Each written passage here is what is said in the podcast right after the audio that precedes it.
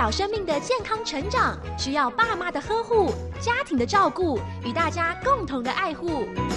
纯青婴幼儿营养研究基金会与佳音电台联合制作家庭保健室节目，守护家庭，守护下一代的健康与幸福的未来。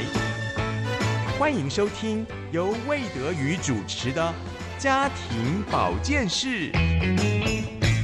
亲爱的朋友，您好，欢迎来到家庭保健室。祝福您和您的家人都平安、都健康。在今天的节目呢，为您邀请到台北马街医院田志伟医师，他所主讲的医疗保健话题是有关儿童先天性心脏病的医疗相关的话题。开心不开心呢？要从胎儿到成人啊，点点滴滴的来谈到先天性心脏病。那么，在幸福闪亮亮、健康闪亮亮小单元呢，邀请到一位小来宾，他是目前就读于台北内湖西湖国小三年级的黄晨新同学。黄晨新小朋友呢，他在上学期参加学校所举办的健康标语得到佳作。那么健康呢是怎么样才能够不漏洞呢？当然要好好的做好各方面的保健。我们要听听小来宾陈新的分享。健康闪亮亮，幸福闪亮亮，这里是家庭保健室。医师来开讲，营养专家来分享，欢迎来到家庭保健室。健康小叮咛，祝您平安喜乐又健康。晨曦你好，你好，呃，第一次来到家庭保健室，对不对？我们欢迎你啊，哈，呃，晨曦你呃，应该是在上学期，是不是有参加学校的健康标语的比赛？那是一个什么样的比赛活动呢？那是一个学艺竞赛，就是有很多项目，你可以自己去挑选，就是可以自己去报名。然后如果人数过多的话，老师会用抽签的。嗯，其实本来我是选择。要参加海报，但是因为海报人数有太多了，所以老师决定用抽签的。然后我也觉得抽签很公平，所以所以就当我被抽到没有要，就是被退出这个海报的时候，我是有点难过。然后因为本来我是很想参加海报社，但是后来因为没办法，所以我只能那个换去标语那里。嗯，是这个。健康标语的比赛其实它也有包括画画嘛，哈，那你要不要跟我们讲一下，就是说你这个健康标语是怎么样去设计呀？不管是图画啦，还有它的标语的内容，你跟我们介绍一下好吗？这个标语的内容就是时时做运动，健康不漏洞。它它主要是要在讲说。希望你们就是希望大家常常做运动，这样子健康才不会漏洞。嗯，时时做运动，健康不漏洞。那你画图画了哪一些内容去呈现啊运动啊的状况啊，运动的那种情形啊？嗯，就是我会把太阳和云朵那些拟人化，然后下面会有一个操场，然后很多人在做运动。你的设计是怎么样的？怎么样让太阳跟白云有运动？就是太阳就是会画出它的眼睛跟嘴巴，然后然后白云有就是白云会跟太阳互动，然后他们就是在打羽毛球。哇，那很好玩呢！好，你的世界好阳光哦！啊，那地面上的操场，呃，又有哪一些人在运动？他们的项目又分别是什么？他们的项目分别有篮球，还有足球和跑步跟跳绳。哎，这个在你们学校里面你就有见到过吗？还是呃，你怎么会想到，比方说像足球，学小学里面就有这样的运动吗？嗯，足球可能是在体育课的时候才会出现，因为我们学校没有足球可以踢进的网。哦呀，那篮球呢？篮球就是我们学校操场就有一个篮球框，很多个，啊所以我在想有篮球可以设计。嗯哼，还有跑步，跑步就是大家都很会在大节下课跑步，因为如果在大节下课跑步可以加加点数。你刚刚说大节数是什么？我没有听得很清楚。大节下课就是整天里面下课最长的二十分钟，上午应该是十点的时候。哦，所以有二十分钟的时间让小朋友，哎，那操场会不会很挤呀、大家小朋友全部都挤到操场。嗯，因为那个学务处有规定，因为现在防疫，所以每一个年级都有分配到一个地方去活动。嗯，好，蛮公平的。哎，晨曦，你平常喜欢做哪一些运动？跑步，跑步啊，嗯，还有呢，有没有一些学正在学习当中的，比方说游泳啦，或者是溜冰啊之类的？嗯，我有我我最近有在学游泳，然后上学期我有报名直排轮，但是因为这学期没有报名到，所以就暂时没有继续溜了。嗯，哎，我觉得游泳好像是困难度蛮比较高一点，就是说他的技巧各方面呐、哎，你谈一谈学游泳的一些经历好不好？就是我学游泳的时候，一直就因为如果没有穿蛙鞋就游不快，然后有穿蛙鞋就游比较快。像是啊、常常有人觉得说游泳最大的困难就是那个要闭气，那闭气的时候，大概你是怎么样突破那个学习的关卡？有些什么秘诀吗？就是一开始如果你还不会闭气，老师会要我们就是先捏着鼻子下去，然后如果你慢慢的学会不用捏鼻子的话，你就要把气放在嗯嘴巴里面，就是你就不要捏鼻子，你就直接一口气下去。嗯，陈曦谈一谈运动的好处吧。你说你喜欢跑步嘛？不管做哪一些运动的话，你印象当中，哎，做完运动以后有一些什么样的感觉？特别是对于健康来讲，有些什么样的帮助呢？就是我们体育老师有说流汗对人体很好，嗯，流汗，老师有没有更进一步的说明为什么好呢？老师没有特别说明，就是说流汗对人体比较好，就是我也不知道为什么。可能是因为透过流汗可以把身体里面一些的呃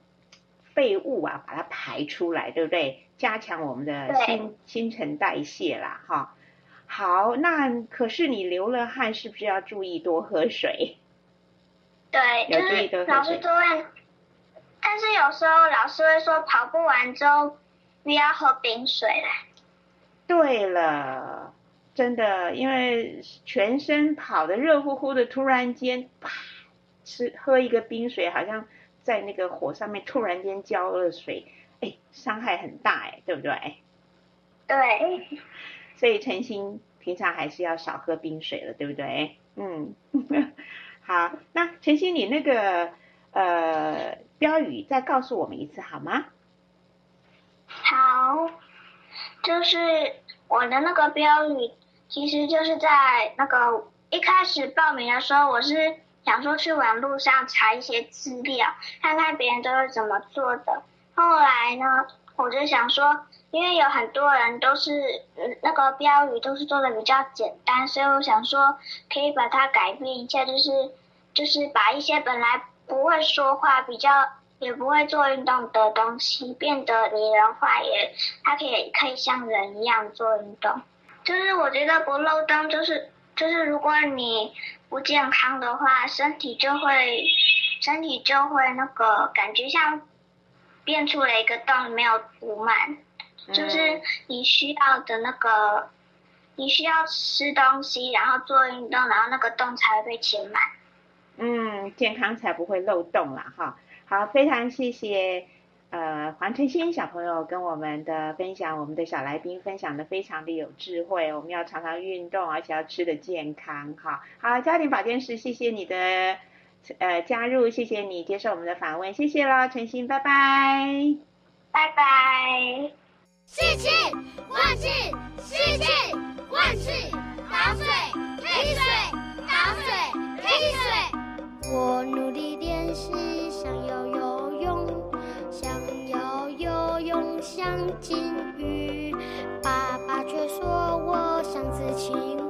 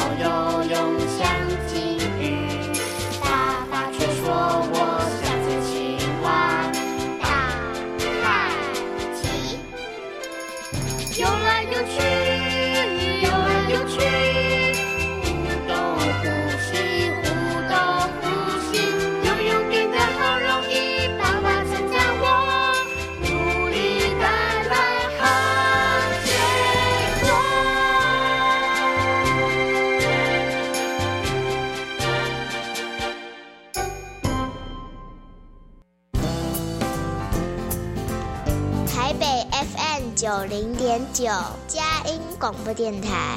桃园 FM 一零四点三，Go Go Radio；宜兰 FM 九零点三，Love Radio。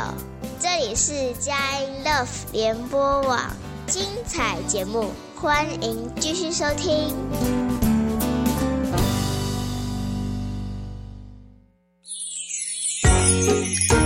健康闪亮亮，幸福闪亮亮。这里是家庭保健室，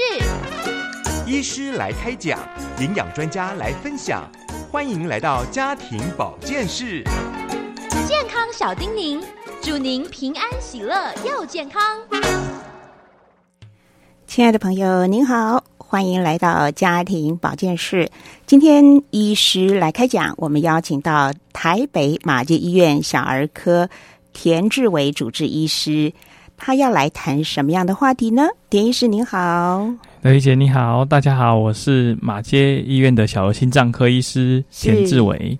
看来一定要谈您的专业喽。今天要谈的是，哦我们今天谈的主题叫做“开心不开心”。我们要谈先天性心脏病从胎儿到成人期的一些点点滴滴，这样子。OK，所以这个开心不开心，其实呢是真正是讲那个手术的开心了哦。哦，但是也有，但是呢也有温度的哈。对，好，那我们就开宗明义，请田志伟医师呢跟我们介绍一下这个儿童心脏病或者是先天性心脏病它的种类啦、它的病因啦，还有常见的儿童心脏病，先让我们有一个概括的一个了解。嗯好，首首先要看一下是那个儿童先天性心脏病哦，它的比例大概多少？其实不少，它大概从美国那边的统计，大概一千个小朋友里面哦，有五个到十个小朋友是有先天性心脏病的，你说有一千个里面有多少？五到十，所以大概差不5到10多换算比例差不多就是一百个里面可能就一个，或是两百个里面就一个。那以台湾嗯目前的资料，差不多是每一千个里面有四到五个小朋友。在台湾吗？对对对，以目前台湾统计的资料而言，哇，那台湾统计的数据还比世界的数据要高哎，哈。哎，千分之四到五，千分之四到不过另外一个角度来嗯看，也许我们筛检的仪器或者我们筛检的这个普及率比较好，嗯，对不对？对对对好，那好，不要被我打岔了，请您讲来呃介绍这个重点。嗯，好的，好的。那其实，那假设讲儿童的心脏病里面啊，讲说啊，儿童心脏病里面，我们有分所谓后天跟先天嘛。嗯后天占的比例其实不到三分之一，就是讲说，假设这个小朋友心脏病哦，大概三分之二都是在讲说是先天性心脏病。三分之二啊，，对，所以儿童哦的心脏病里面，就是假假设统计说小于十八岁哦，嗯，它也就里面就有三分之二是先天性心脏病。是先天性心脏病。对，然后嗯先天性心脏病，因为从大概医学开始进步到可以开心脏，到目前为止，其实也差不多就这样四五十年、五六十年。以台湾而言，也差不多就是这样的时间。所以，所以这四五十年、五六十年来，对于儿童先天性心脏病的治疗是有大幅的进步了。对的，对的，哦嗯所以其实有一些现在也渐渐出现一些成人哦，是小时候开过心脏的，所以他其实已经我们看到了心脏病已经从我们现在已经很进步，可以从胎儿十几周就开始看到这个人有先天性心脏病，这个宝宝先天性心脏病，到我们其实也有照顾那种五六十岁的嗯的人，是小时候是先天性心脏病开过刀的，嗯哼，但医学真的是进步很多。像我，我现在都在跟一个叫做张仲义教授，是一个心脏外科的大前辈，在学习哦。他要说以前哦，这个先天性心脏病，他刚从国外学回来的时候，嗯哇，那个时候好多先心脏病都没办法开刀。那那时候开刀也没有像现在这样进步，就是那个时候开刀的风险还是比现在高很多了。是是那到现在就是哇，现在就是呃，大家都呃进那个手术的呃的方式啊，嗯还有那些嗯照顾都比以前进步非常多了。这样是，田医师，呃，您嗯刚刚提到这个先天性心脏病，甚至在呃母胎母腹怀孕的时候，大概到十几周，也就是三个月大或四个月大，就可以、呃透过超音波还是什么样的仪器检查出来吗？哦，对，嗯这就说到先天性心脏病的检查的方式。是，那其实现在最早的确就是，如果是经验非常成熟、经验非常多，然后技术非常成熟的的妇产科，当他们在譬如说在定期胎检、定期产检的时候，发现这个小朋友心脏有异常，有时候大概最早十几周就可以发现哦。嗯，嗯然后那有的也是二十几周才发现，因为要看他是那种大很大的异常，还是比较细部的异常，是，然后他就会转介给心脏科医师。嗯哼，然后告诉我们说，哎，这个这个小朋友这个胎儿可能有心脏方面的问题，然后我们就会一起去看超音波，然后去讨论说这可能是什么样的心脏疾病这样。嗯哼嗯，好，那大概先天性的心脏疾病，呃，会有哪一些的种类？哦，对，好，种类哦，大概呃种类大概就分为，如果以简单跟复杂来分哦，就是说简单就是只有单比较单一的病灶，譬如说讲说叫做心室中隔缺损，就是讲心室上破了一个小洞，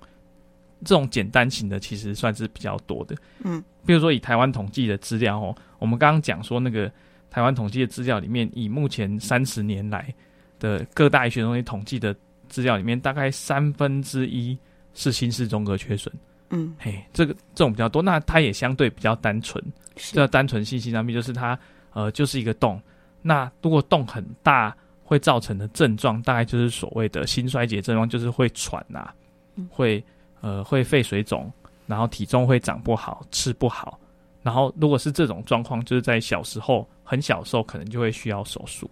嗯但有一些他心室中隔缺损是比较小的，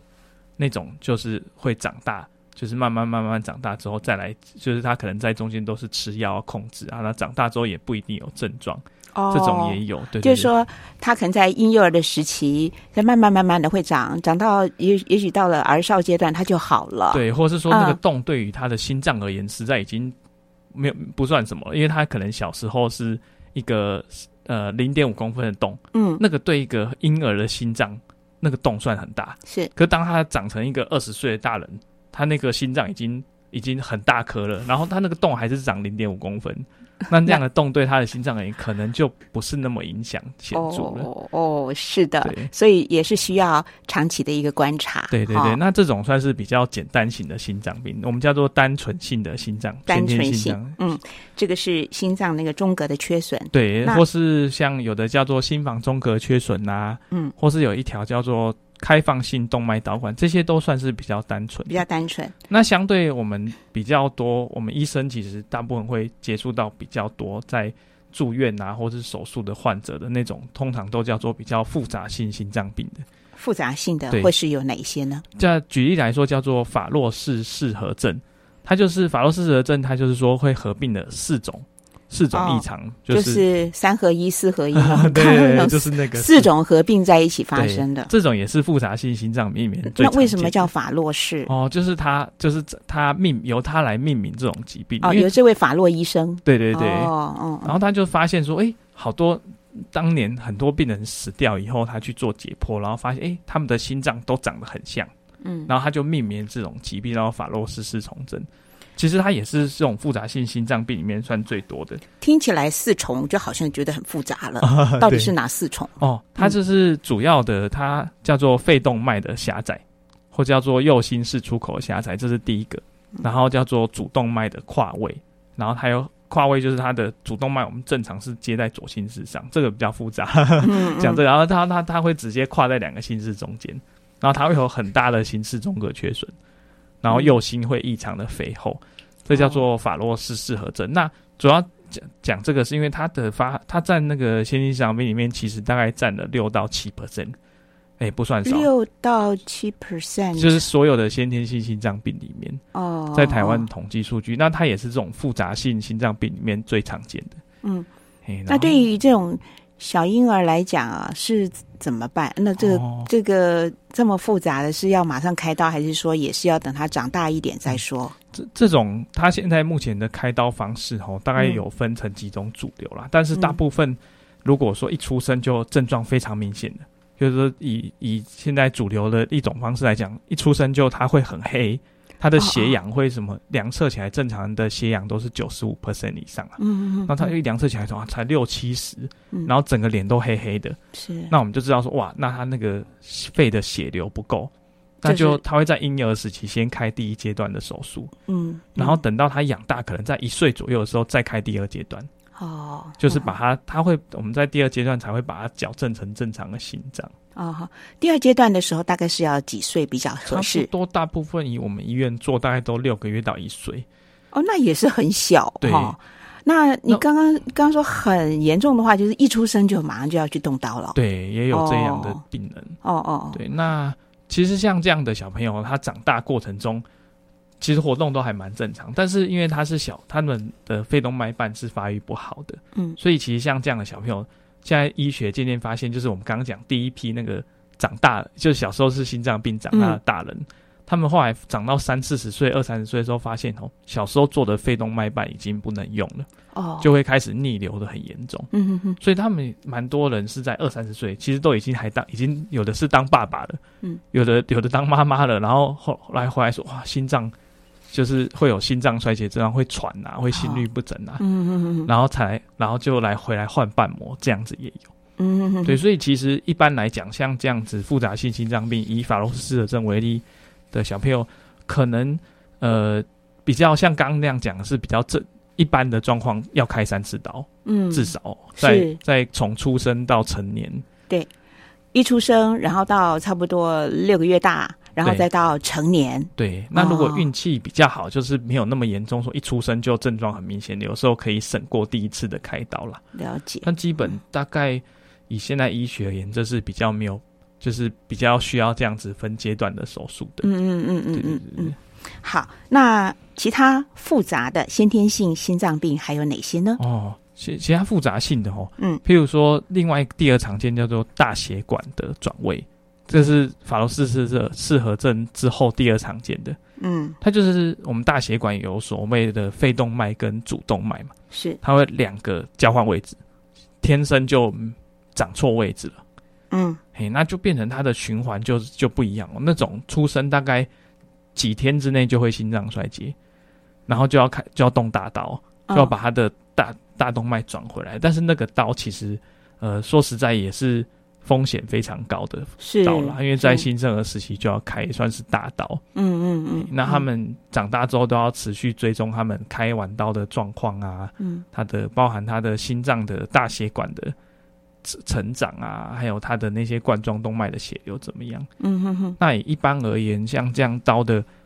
这样的手术的风险，大概其实以现在医学已经很进步了，大概以欧美国家大概还是有五到十 percent 的死亡率啦。嗯，对对对还是有它的风险啦。对对对对啊对。那在台湾，呃，治疗这类复杂的心脏病的医疗水平是怎么样呢？哦，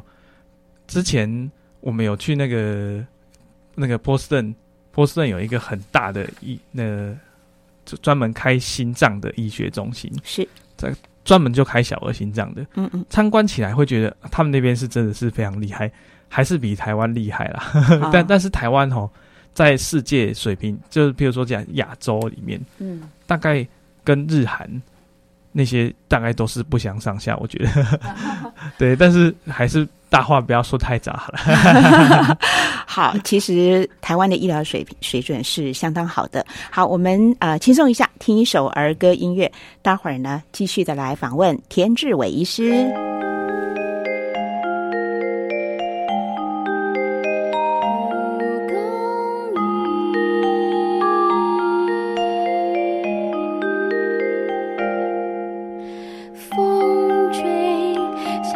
庄子清。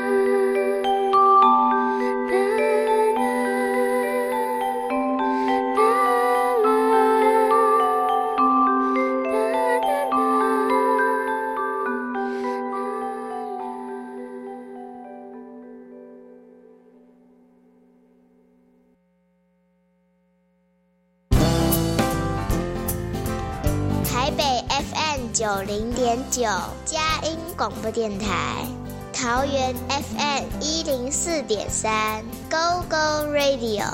宜兰 FM 九零点三，Love Radio。这里是佳音 Love 联播网，精彩节目，欢迎继续收听。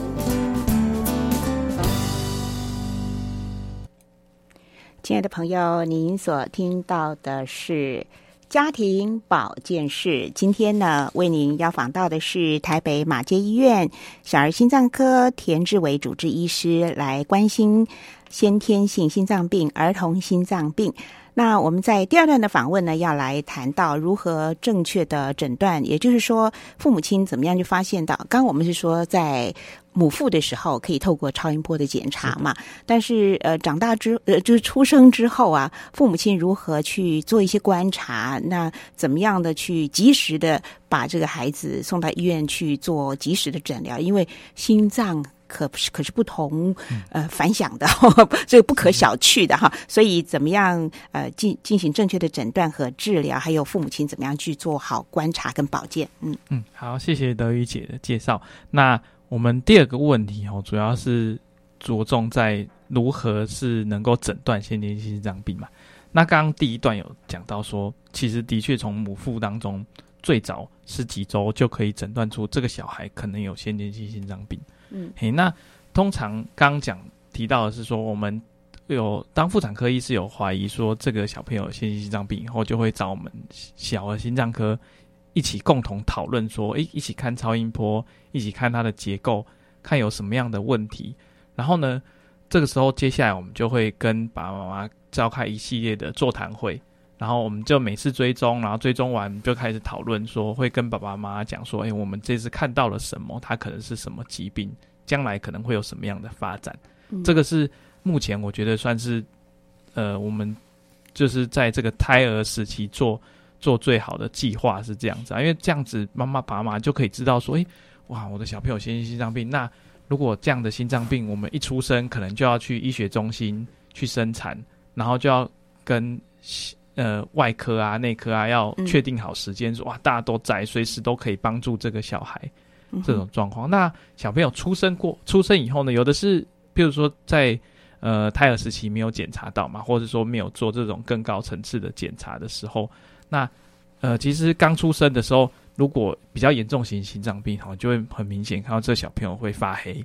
唇色发黑，嗯，或是手脚发黑，唇嘴唇的颜色发黑，对，嗯。然后或是他的他的呼吸会非常的喘，嗯。这些都可能是一些心脏病的真相。是。那其实呃，现在出生以后，很多的县市，台湾很多的县市都已经有在做这个检查，就是说我们会定期的去测量它的上下肢的氧气的浓度，嗯。这可以让我们提早侦测到一些先天性心脏病。嘿，叫做这叫做危急性的心脏病筛检。嗯诶，然后另外是也有一些是自费检查，譬如说做自费的那个心脏超音波，这些也可以。但一旦医生，譬如说在刚刚那个那个危急性心脏病检查，或者医生在听诊的时候发现说啊，你有杂音啊，心脏有异音啊，然后或是你有发黑啊、喘的这些症状的时候，其实通常也都会一并的排把心脏病的这个可能性列入他的诊断啦。嗯就是说，我们就会安排心脏超音波做检查。是那其他的工具大概还有，譬如说 X 光、心电图，或是比较单纯就是量手脚的血压、血氧，这些都可以帮忙诊断一个小朋友的心脏病。嗯嗯，我们今天谈到儿童心脏病还有先天性心脏病，其实这个是让父母很揪心的。那如果说是父母亲呢，要照顾心脏病童呢，其实他们的负荷也是相当大。那我不知道说在医疗的时候，自费的部分是不是会带给家庭沉重的负担？那我想请教医师，我们再来谈的是一点比较温度、比较温暖的，也就是说，呃。对于心脏病童的关怀啊，目前在台湾的医护资源还有互相呃支援互助的团体有哪一些啊？那如何给心脏病童还有家属们更多的关怀、更好的照顾？嗯，好，谢谢德一姐的这个问题哦，就是刚刚有提到说，第一个是费用的部分，然后就我就马上联想到我们那个有一个叫做中华民国的儿童心脏病基金会，其实它给我们的儿童是非常多的帮助哦。是因为其实你说开心脏的手术吼，嗯虽然健保给付的很多，他看到账单都会吓一跳。常常那个账单吼，譬如说我一个小朋友住院开心手术哦，拿到账单，然后他就会就会上面会写说所有的费用大概多少，大概是多少都是一啊？百多万起跳。可是天哪！他鉴保当鉴保发现是这样重症的小孩哦，他会嗯给非常多的给付，常常那个上面一百多万，到最后那个上下面写那个家长支付额大概就是三四万这样子。三四万但是其实说实在，对一些家长而言，这个还是一个不小的钱，是所以不是说每个人都有说哇，随时有很多存款啊。那如果住更久了，有的是什么一二十万的也有哦。哦，对，嗯所以嗯，那这个时候，比如说我们还有一些检查，比如说一种高精密度的电脑断层啊，或是在开刀的时候要用的一些药物啊，那些其实都要自费好几千块，有的还有一两万块的。哦，对，会额外再加上去。可是像这样基金会就会给我们给那个小朋友跟家长很大的帮助啦。您说的基金会可以再详细告诉我们。就是叫做中华民国儿童心脏基金会，中华民国儿童心脏基金会对，，心脏病基金会，心脏病基金会。对对对听说是也也是医师，呃，当当年也是医师发起的嘛，啊是吗？对对对是黄碧桃医师吗？啊对对哦，还好我没有记错，因为黄碧桃医师在关心心先天性心脏病还有心脏病童的部分呢，好多家长都非常感念他哦。对，嗯所以良医仁医好医生哦，真是病人的福气。特别我们觉得那个小小的病童，嗯那个心先天心脏病的孩子，如果他又是复杂的话，你真的看到他就是长得瘦瘦弱弱的哈。为什么这个心脏病童会长得瘦瘦弱弱的原因是？哦您可以跟我们做一个分析嘛？哦，就是像那样子的小朋友，因为其实一方面很复杂的小朋友啦，嗯，他其实呃，就是他即使开完刀治疗了，他也没有办法完全恢复到跟正常的心脏一模一样，因为毕竟心脏是上帝造的，嗯我们人造的还是没有办法像上帝这么好，所以有一些其实他不管开刀前后，开刀前有的时候就会有心脏衰竭的问题。心开完刀，其实照顾上也是有困难，就是有一些会有心脏衰竭，有一些在医疗当中可能有一些并发症，比如说脑袋，比如说经过了急救，脑袋有受伤，或是肢体活动不方便，哎，或是譬如说他的气管有出现的有一些先天问题，其实心脏病还蛮多都合并那种气管啊的问题哦。呃，是不是因为它比较靠近肺啊？哦，对，其实就是它发育上都、都非常都接近、哦，都有接近对啊对对。然后像这样的小朋友，其实即使经过了多次治疗，也没有办法说完全是正常。这样哈，对，因为您刚刚讲到的这个就是肺动脉跟主动脉，对就是连接到心房的嘛，哈，心室心室的心室的，对，所以这个心肺心肺是连连在一起的哈。对对对，那心脏不好，相对的来讲，它可能对于它吸收的这个氧的对这个补充的不足，还有血液循环上面养分供应，对所有的脏身身体的五脏六腑啦，对对所有的需求都会打折扣是的，哈的。。所以这是即使有一些，其实有些家长真的好辛苦，嗯呃，他会开小朋友会开很多次刀，嗯，然后会有时候住院时间又很长，是。然后他可能也还会有一些其他的问题的存在，嗯就是其实他们在照顾上，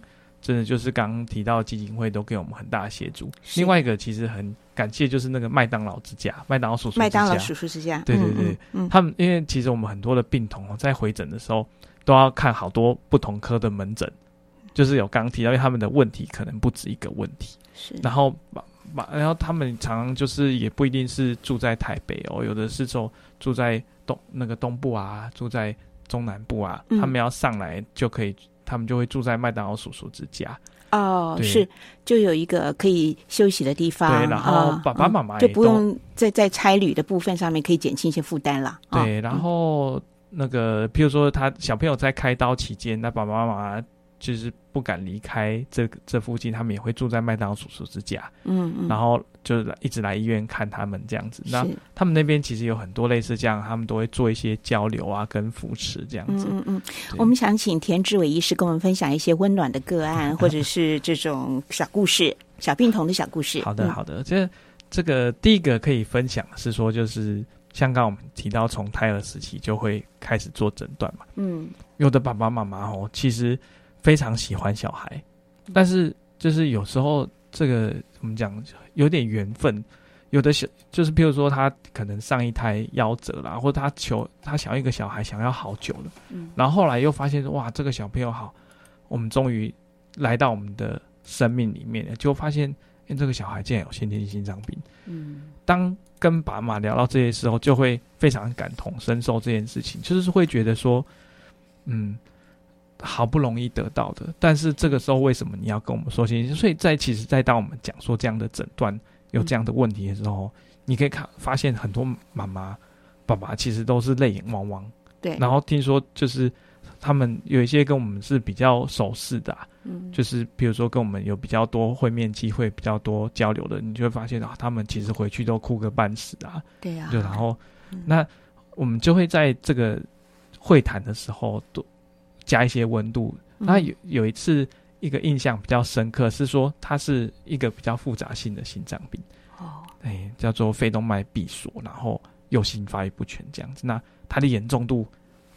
变化度非常大哦，有的是单纯做一次导管治疗就可以，有的要开好多次刀。嗯然后就是爸妈就非常的伤心，因为好不容易才有这样一个孩子，是，然后但是那个外公外婆又一直劝他们说，哇，这个很辛苦啊，要不要拿掉啊？然后我们就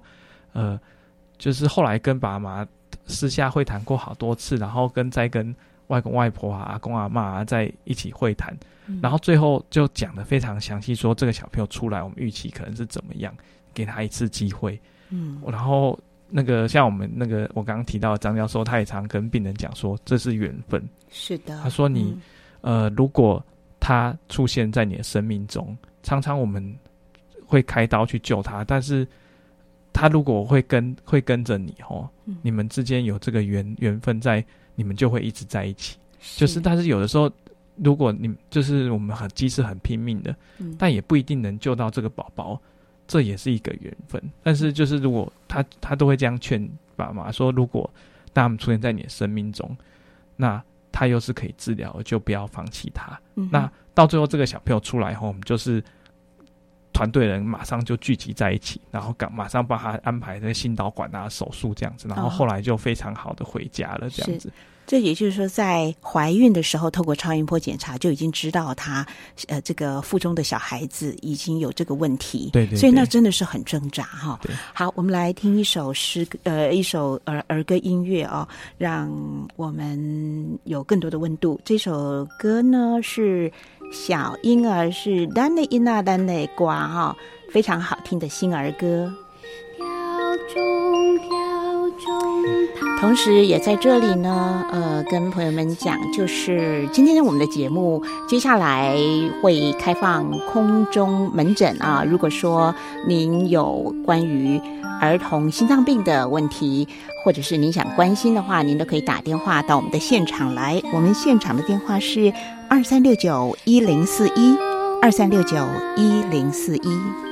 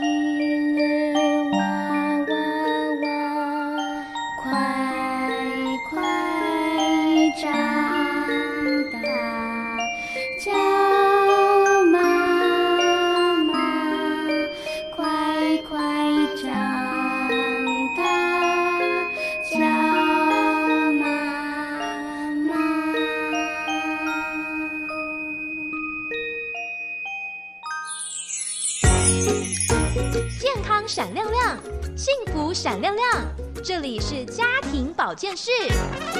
医师来开讲，营养专家来分享，欢迎来到家庭保健室。健康小叮咛，祝您平安喜乐又健康。亲爱的朋友，您所听到的是家庭保健室。今天呢，为您邀请到台北马街医院小儿心脏科田志伟医师。田医师，呃，您是不是还有有关小病童的故事要跟我们来分享呢？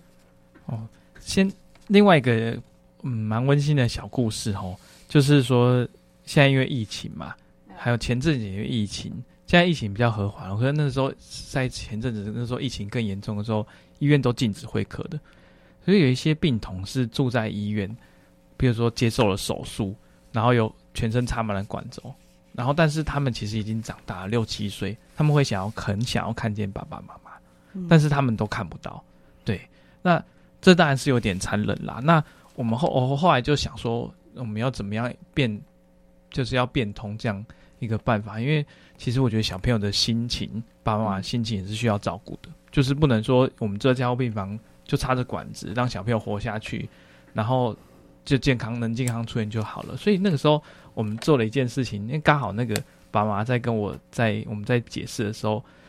隐隐约约感觉到他是一个基督徒，啊，我本身也是个基督徒。我们，然后他就跟我说，那个妹妹哦，小时候也都去主日学，她就是不爱祷告。然后那个时候我就说，那这样好了，妹妹，你现在插着管子不舒服，我每天带着你祷告，然后呢，我就送你一张小贴纸，然后我们，然后我就开着视讯哦，跟他爸妈妈，跟他妈妈，然后跟妹妹一起祷告，然后送他贴纸这样子，然后每次一祷告完就会贴一张 Hello Kitty 的贴纸在他的那个平板上面。是然后过一段时间，当他病情越来越好的时候，他就一直说：“我想吃苹果，想吃苹果。”然后我就每次借由这个苹果后去诱惑他说：“那我们跟妈妈来一起祷告，那我们就来吃苹果，一起祷告。然后就是会发现说：“哦，在这样的状况下，爸爸妈妈好像变得更有力量，因为爸爸妈妈他其实在面对这样很严重的疾病的时候，其实是非非常的受挫啊，内心非常难过的。嗯，然后妹妹也是啊，到最后她都变成打懒洋，打打不起精神啊，这样子的。嗯，嗯那就借由这样的方式，诶，整个过程变得非常好。然后最后妹妹要出院的时候，我还印象非常深刻。她说，呃，她就写了一张小卡片，写写说谢谢你带我祷告，谢谢送我贴纸，然后最后还写了我喜欢你，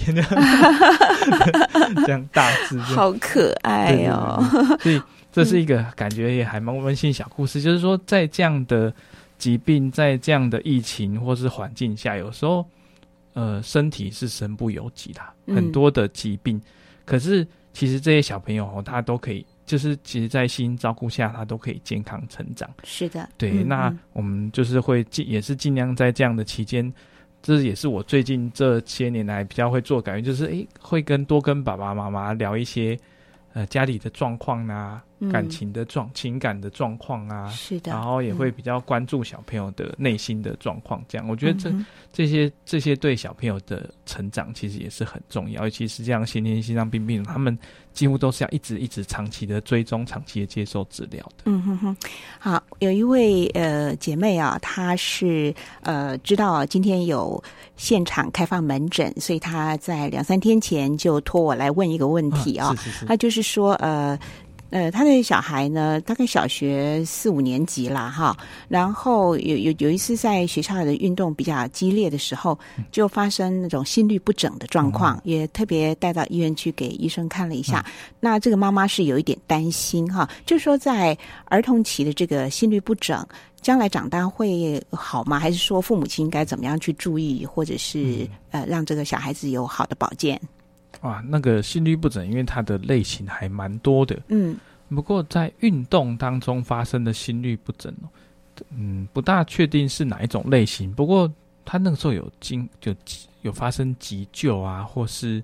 就是比如就是电击急救这些状况，没有没有那么严重啊。他应该是说学校里面有一些的健康检查的时候啊，呃，有有有有。有检查到心律不整，对。那后来去看医生呢，其实医生是说应该没有那么严重，哈，有稍微观察有，但是他还是不放心，就托我来问一下田医师。哎，因为心律不整的种类非常多，就是要看你是哪一种类型的。嗯，那比如说假设是比较单纯一点点的，比如说他是呃心跳会忽快忽慢，但是如果这样的忽快忽慢并没有影响到他的，比如说。日常生活啊，生命真相啊，或是其他的状况的话，有时候其实观察就可以。但是如果有的是呃太多的心律不整，导致他心脏出现异常的时候，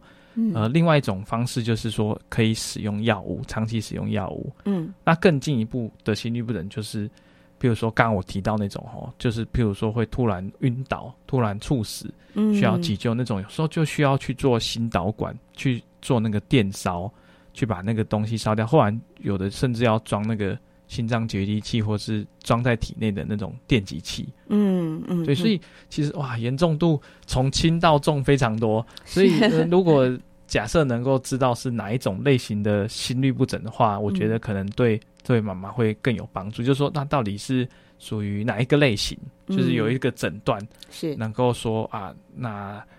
这样我们就会更好追踪，因为我们其实心律不整的检查的工具非常多，有简单的心电图，或是有可以背着二十四小时的，嗯，有的是跑步的时候做心电图，嗯有的时候是甚至伸导管去身体里面刺激诱发他心律不整的那种，嗯，也有，所以嗯。呃，就就可能这个问题就会比较难以回答。如果能知道是哪一种类型心律不整，还是需要更精确的一个门诊了哈。对，然后知道它的诊断跟类型。Yes，我们的时间现场大概还剩下四分钟啊，不晓得呃，田医师有没有什么要补充或者是稍作结论的？嗯嗯，大概是就今天我们讲的原本题目是这个开开，就是开心不开心嘛？对对，那。开心不开心，其实有包含两个含义啦。第一个当然就是德一姐一开讲的，就是到底要不要开心脏这件事情。是，这手术这件事情，当然就是讲说有有我们医生啊跟家长共同讨论，然后来决定什么时间点开刀，什么时间点这样。那当然，其实我今天的第二个重点，我反而是想要比较多分享的，就是开心不开心，讲的是你 happy happy 不 happy。有没有一个喜乐的心？喜乐的心乃是良药没错，是。呃，其实其实像刚刚讲的法洛斯氏合症哦，这样的刚刚讲说这样的小朋友接受两次、三次的手术哦，嗯嗯，但是其实他们在手术过后，如果假设当他没有并发其他的问题，或者是手术没有什么样的并发出现的话，其实他们正正常生活都是没有问题的。甚至那个大家最喜欢举的例子就是那个最近前阵子不是办那个冬季奥运嘛，是。有一个滑雪名将，他自己本身就是法国四射症，他还在那个平昌奥运得到金牌。他小小的时候就得这个法洛氏嗯四合症啊，对，美国选手叫做韦特，哦，然后他就是哇他也是一岁前就开了两次刀，哇，好 感人哦，好感人。对哇，居然可以参加奥运比赛，哇，这个很振奋人心啊！所以，哎，我们今天的访问有一个很好的 ending 好，我们访问的最后来听这首《茶壶嘟嘟》啊，这个很快乐，它很像心脏在跳哈。好对，谢谢田志伟医师接受我们的访问，谢谢，谢也谢谢所有听众朋友的收听，祝福您和您的全家都健康，都平安。茶壶吃得饱，上小火炉，咕噜咕噜咕噜咕噜咕噜咕噜咕噜咕噜。吃饱的茶壶只跳舞，茶壶嘟嘟大声叫，快来观赏小火炉，咕噜咕噜咕噜咕噜咕噜咕噜咕噜咕噜咕噜。哦哎呀